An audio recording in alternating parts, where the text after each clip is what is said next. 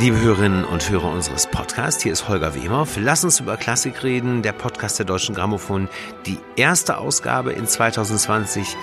Und Sie können sich vielleicht schon denken, unter welchem Motto diese erste Podcast-Ausgabe steht.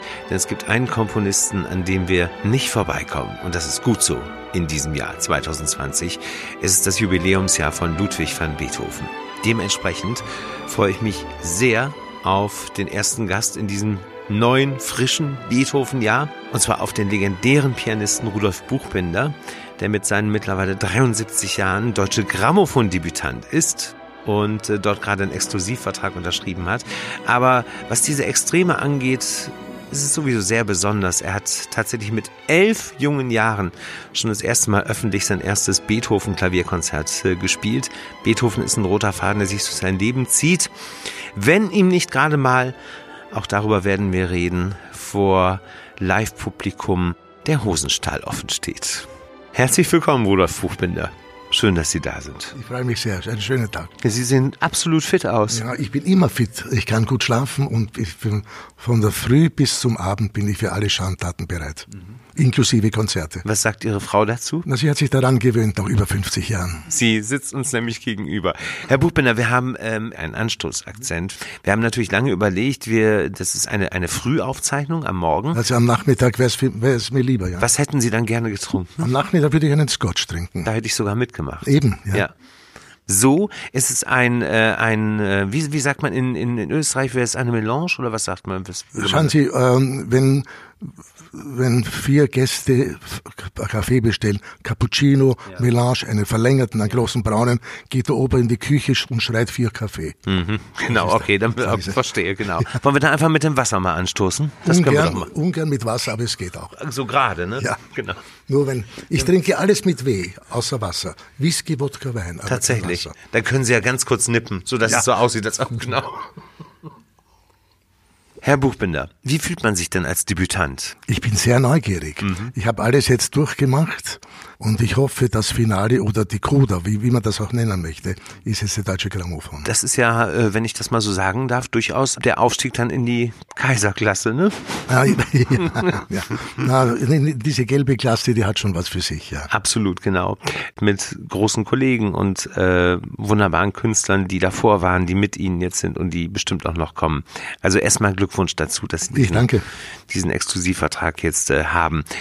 Herr Buchbinder, dieses Jahr 2020 äh, steht ganz im Zeichen von natürlich Ludwig van Beethoven. Ich bekomme von Beethoven auch nie genug. Also ich muss Ihnen eines dazu sagen.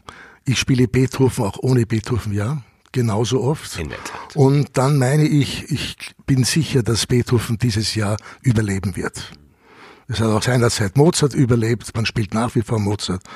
Und dem Beethoven wird das nicht Und das stören. ist gut so. Ja. Beethoven ist sowieso, darf man das sagen, der rote Komponistenfaden in Ihrem Leben? Schauen Sie, mein Repertoire, Sie kennen mein Repertoire wahrscheinlich auch sehr gut. Ja. Es also geht vom Bach bis zu vielen zeitgenössischen Komponisten, die mir Werke widmeten. Mhm. Keine Frage, dass Beethoven ein zentraler Punkt in meinem Repertoire vielleicht sogar in meinem Leben ist, ich weiß es nicht.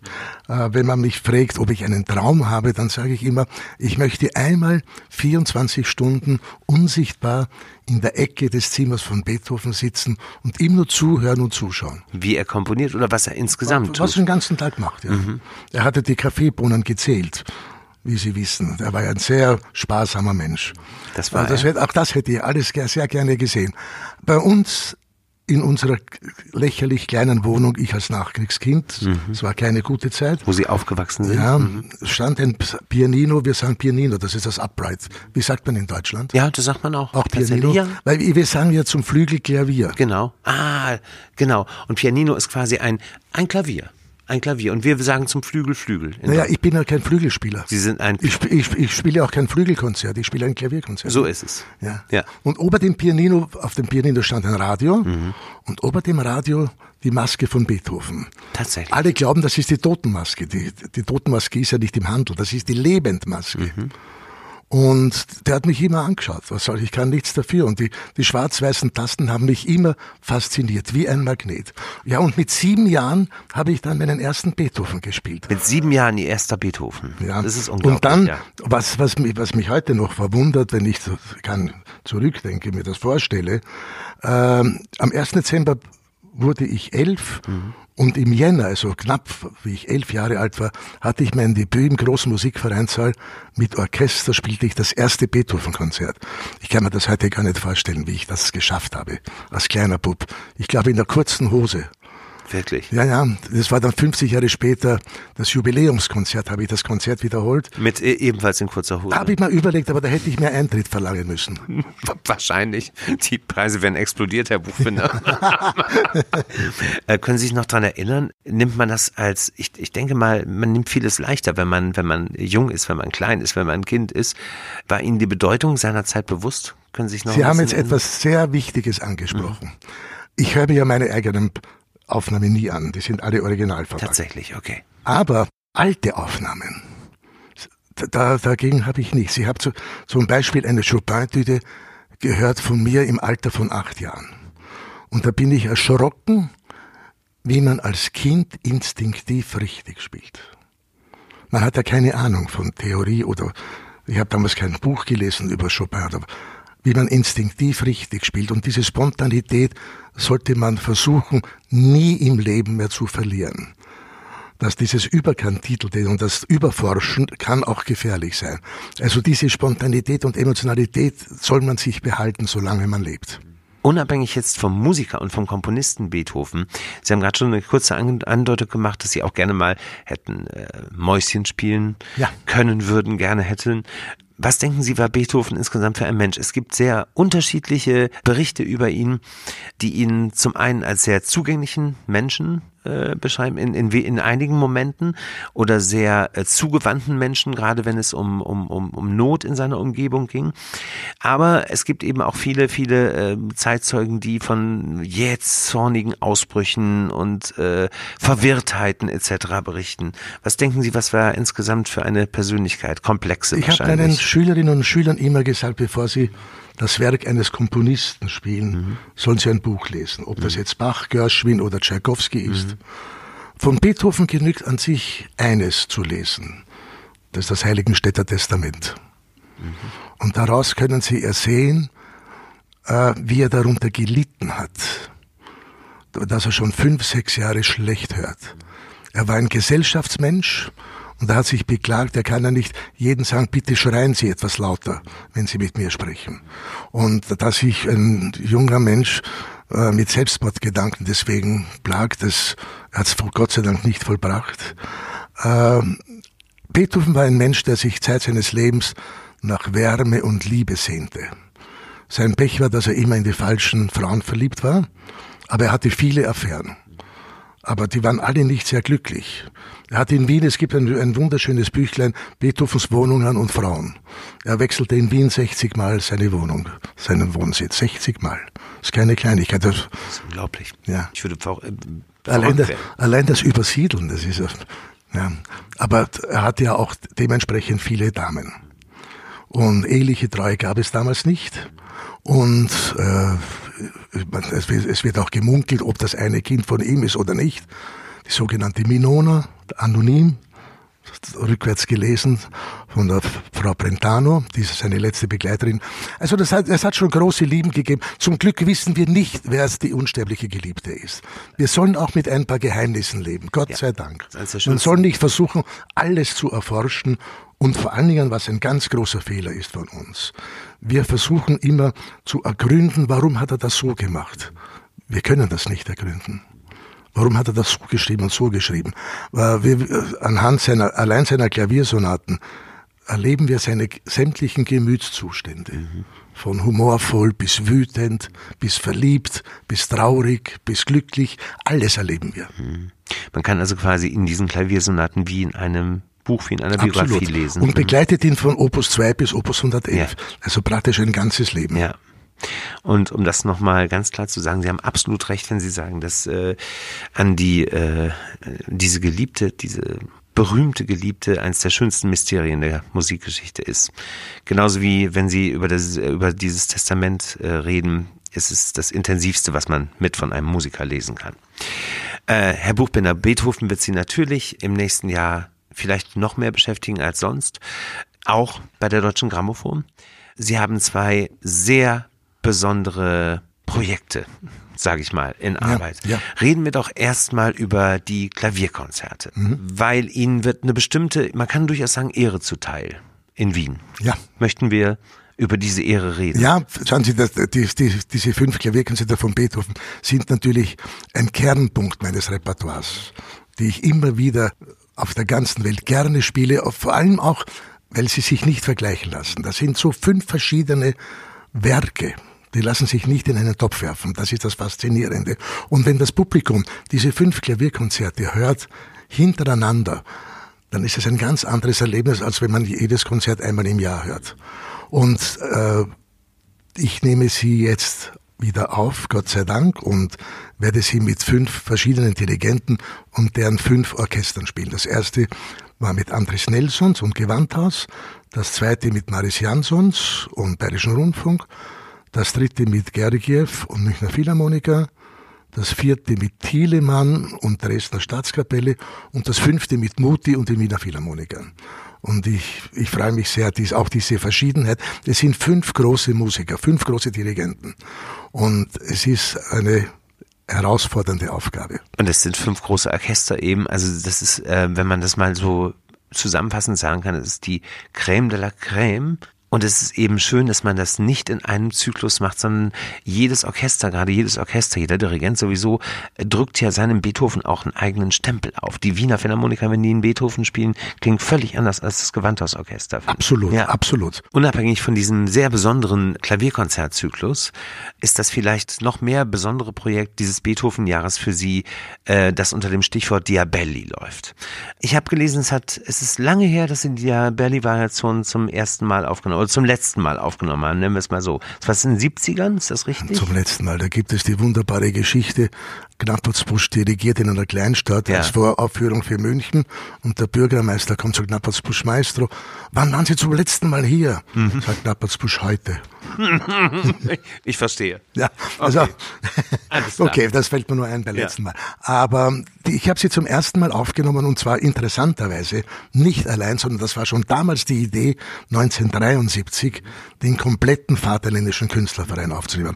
Also auch diese 50 Variationen, Sie kennen die Geschichte genau. Über Diabelli? Ja, ja selbstverständlich. So wunderbare Geschichte. Ja, ja. Also, aber eine Marketing hat er schon verstanden. Also das hat sich nichts geändert wie er verstanden hat, sich zu vermarkten. Zwei kleine Geschichten von Diabelli, typisch Diabelli.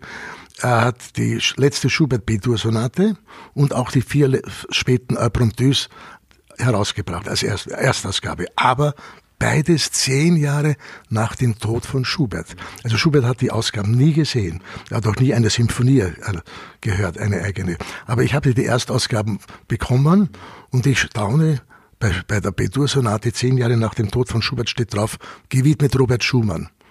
Davon hat Schubert nichts gewusst. Aber der Diabelli hat das hingeschrieben, damit das, weil Schumann wieder besser verkauft. verkauft. Ja. Und dann bei den Impromptus steht darunter gewidmet Franz Liszt. Das ist noch absurd. Noch absurder. Ja, genau. Stimmt. Ja. Sein Vater hieß ja nicht Diabelli, sondern Dämon. Und hat, also es war damals in Mode, einen italienischen Namen zu haben, um, um äh, klangvoller zu wirken. Und vielleicht für die Karriere ist es. Und dann hat er gesagt, ich heiße ab jetzt Diabelli. Und der Sohn hat das übernommen, ist nach Wien gekommen, hat dann mit Capit zusammen einen Verlag gegründet. Dann wurde er selbstständig und hat, hat an sich sehr viel für Musik getan. Und dieser Auftrag an die 50 sogenannten Tonsetzern ist deswegen faszinierend, weil alle wirklich handwerklich sehr gute Komponisten waren. Es wird natürlich mit der Zeit ein bisschen langweilig, weil jeder versucht den anderen an Virtuosität zu überbieten. Ja. Und kurz vorm Einschlafen springt man auf und hört die Variation eines Genies. Eine langsame Variation in C-Moll und dies von Franz Schubert. Kurz, aber intensiv, ja. auf jeden Fall. Ja. Jetzt könnte man sagen, okay, ähm, diese Diabelli-Geschichte als Hörer als Musikfans kennt man nun schon ewig, vielleicht ist es so. Und sie geben dem einen neuen Aspekt. Also in Hollywood würde man sagen, es ist ein Remake. Ein Remake, ja, ja. stimmt. es wird ein spannendes Remake. Ja. Es wird nämlich die neuen Diabelli-Variationen ja. geben. Aber nicht 50. Nicht 50. Gott behüte. Nein, sondern nein, es sind genau. ein paar weniger. Es sind um die, nee, unter, unter 10, glaube ich, ne? Nein, wir werden sehen, wer fertig wird von okay. den Komponisten. Mhm. Aber es werden so zwischen 10 und 12 sein. Okay. Womit wir beim Stichwort sind, bei den Komponisten. Was mögen Sie das erzählen? Was ist die Idee hinter diesen neuen Diabelli-Variationen? Dass man in der heutigen Zeit versucht, den Vaterländischen Künstlerverein ein Remake zu machen. Mhm. Wie verhalten sich, wie behandeln heutige Komponisten diesen Walzer, diesen sogenannten Schusterfleck? Mhm. Äh, was hat, was ist das Faszinierende diesem Walzer? Er ist so einfach und im Grunde genommen nicht uninteressant, aber vollkommen einfach. Das heißt, ähm, man, man hat jede Freiheit darüber zu schreiben. Wenn es ein komplizierter Walzer wäre, kann man keine Variation machen. Vergleichbar mit dem Paganini. Bam, badadadalim, Tonika dominante, Tonika dominante. Es tut sich ja nicht viel da. Aber das ist eine, äh, eine Melodie, die man einfach. Ja, vor allen Dingen darüber kann man schreiben, ja. kann man fantasieren. Mhm. Ähm, und ich bin sehr neugierig. Ich habe schon zwei, drei bekommen, zwei, drei Variationen. Wenn ich nach Hause komme, hoffe ich, dass ich den Rest bekomme und werde mich dann auseinandersetzen. Das ist wirklich ein spannendes Projekt. Es sind auch solche sehr, ich sag mal, auch angesagten Komponisten dabei, die auch über die, ähm, die wirkliche Klassik-Kernkenner äh, berühmt sind, wie Max Richter zum Beispiel. Auch der äh, ist in diesem großartigen Haufen, sage ich jetzt mal, dabei. Konvolut. Konvolut ist ein schönes, schöneres Wort als Haufen, definitiv. Haben Sie mit denen persönlich Kontakt gehabt? Zum Teil, ja. Okay. Zum Teil, ja. Haben die sich beraten lassen von Ihnen? Oder nein, nein, nein, nein, nein, nein, nee, Oder haben die gefragt, was würden Sie sich wünschen? Nein, oder nein, nein, jede Gar Freiheit. Nein, nein. Okay. Das hat, es gab keine Vorgaben. Mhm. Äh, eine Variation über diesen Walzer zu schreiben, über diesen Schusterfleck, mhm. wie ihn Beethoven nannte. Mhm. Und das Resultat ist, Brett Dean hat mir die Variation nach einem Konzert in Köln gebracht. Mhm bei einem gemeinsamen Mittagessen zwischen. Oh ja, kann man mal machen. Ja, ja, zwischen Suppe und Steak habe ich das. Sehr kostbares Gut ja. zwischen Suppe und Steak, muss, muss man wirklich sagen. Gibt es ein äh, geplantes Datum, äh, dass Sie das natürlich aufnehmen werden? Ist das eine? Ja, die Weltpremiere ist am 3. März 2020 im Musikverein in Wien. Also gar nicht mehr so lange hin. Ich, Sie haben noch ein paar Tage Zeit. Und Sie werden das in diesen Konzerten koppeln mit den Original. Ja, das Programm sieht folgendermaßen aus. Mhm. Ich beginne mal mit dem Walzer, damit das Publikum einmal den Walzer hört. Mhm, sehr gut. Dann kommen die neun und danach eine Auswahl von acht aus den 50. Darunter Hummel, Czerny, Schubert und Franz Liszt. Mhm. Das war seine erste veröffentlichte Komposition, war eine Variation über diesen Walzer. Mhm. Die schrieb er im Alter von elf Jahren mhm.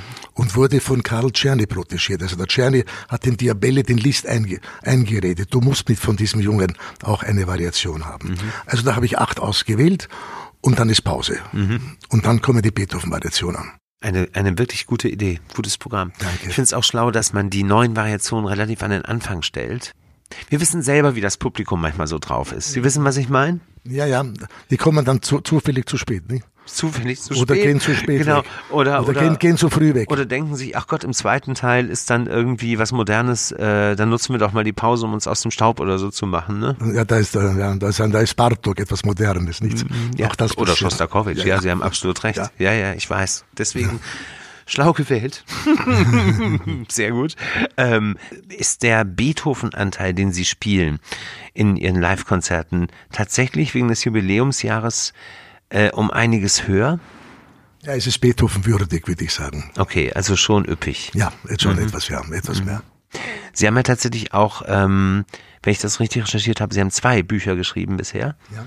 Und das zweite ist wirklich sehr eng mit. Handelt nur über Beethoven. Eigentlich schon, ne? Nur Beethoven ja. und die Sonaten. Mhm. Aber es kommt jetzt ein drittes Buch. Das Buch heißt Der letzte Walzer. Und das Buch geht nur um, über Diabelli. Und das Umfeld natürlich, Beethoven und so weiter. Das ist ja eine Abrundung, wie man sie sich nur wünschen kann. Erscheint auch rechtzeitig, Gott sei Dank. Auch pünktlich im März. Ja. Großartig. Herr Buchbinder, ich, äh, wir haben viel über Beethoven geredet, aber ich möchte unbedingt in, in dieser Podcast-Ausgabe, wenn Sie erlauben, äh, noch über Ihr Festival reden. Und zwar vor allem deswegen, weil ich tatsächlich, ich war jetzt dreimal da insgesamt und ich war, ich habe mich gerade mit Ihrer Frau schon drüber unterhalten, im allerersten Jahr da äh, bei der Eröffnung mit 25 Hörern, die mich vom Radio begleitet hatten. Und es war noch völlig neu. Wir hatten nur das Programm gesehen, wir hatten die Lage gesehen, wir hatten die Städte gesehen, an der es stattfinden sollte. Und wir wussten, dass es ihr Festival ist. Und da haben wir gedacht, das machen wir. Und es war einiges zwar noch etwas unfertig, aber trotzdem auf höchstem professionellen Niveau unfertig. Damit meine ich nicht, dass man äh, äh, auf dem Hügel sitzen musste, auf, auf dem Rasen. Nein, nein, natürlich nicht. Aber es war deswegen ein besonderes Konzert, weil es war ein neuer Geist, der da wehte, ein frischer Geist, der da wehte. Und ich werde nie vergessen, das Publikum saß René Fleming, die als erste Solistin aber anhimmelt im strömenden Regen in den Regencapes und sah einfach auf diese wunderbare Bühne, auf diese neue Bühne, auf diese wunderbar klingende Bühne und war trotzdem, trotz des Regens, glücklich. Ja, weil Sie ansprechen, im ersten Jahr hat noch nicht, war noch nicht alles fertig. Im ersten Jahr war auch unser Kontakt zum Himmel noch nicht so gut mhm. bezüglich Wetter. Da mhm. konnten wir noch nicht so kommunizieren. Äh, René Fleming, ich wusste, sie hat drei Zugaben vorbereitet. Mhm. Und das ist ihre Professionalität. Und dafür muss man sie wirklich lieben. Sie tritt vor das Publikum nach dem Konzert und sagt, ich habe drei Zugaben vorbereitet, aber dass Sie, dass Sie nicht so lange im Regen leiden müssen, singe ich jetzt alle drei Zugaben hintereinander. Und das war unvergesslich. Genau. Und Sie müssen bitte nicht klatschen zwischendurch, sonst werden Sie noch nasser. Ja. Nein, das war wirklich großartig. Mittlerweile, Herr Buchner, hat sich das zu einem der wirklich ganz wichtigen europäischen Festivals verfestigt. Es ist auch, was das drumherum, sprich Gastronomie etc. angeht, noch professioneller geworden etc. Aber äh, ich war vor drei Jahren jetzt das letzte Mal da. Was mich wirklich äh, begeistert ist, ist es trotzdem noch dieser äh, nach wie vor frische Charakter. Ja, äh, schauen Sie, das ganze Ambiente, die ganze Umgebung, der Schlosspark, äh, Klang trifft Kulisse. Das, das trifft so zu auf Grafinek. Es ist ein Festival, wo man nicht über den roten Teppich geht, sondern durch den Rasen. Und das ist der Unterschied. Aber zurückkommend auf das Diabelli-Projekt. Grafinek hat mir da sehr geholfen, weil meine Idee war, jedes Jahr einen Komposer in Residenz zu haben einen Dirigierenden oder einen Musiker auf jeden Fall, der auch involviert ist in das Festival und ein Teil des Festivals ist.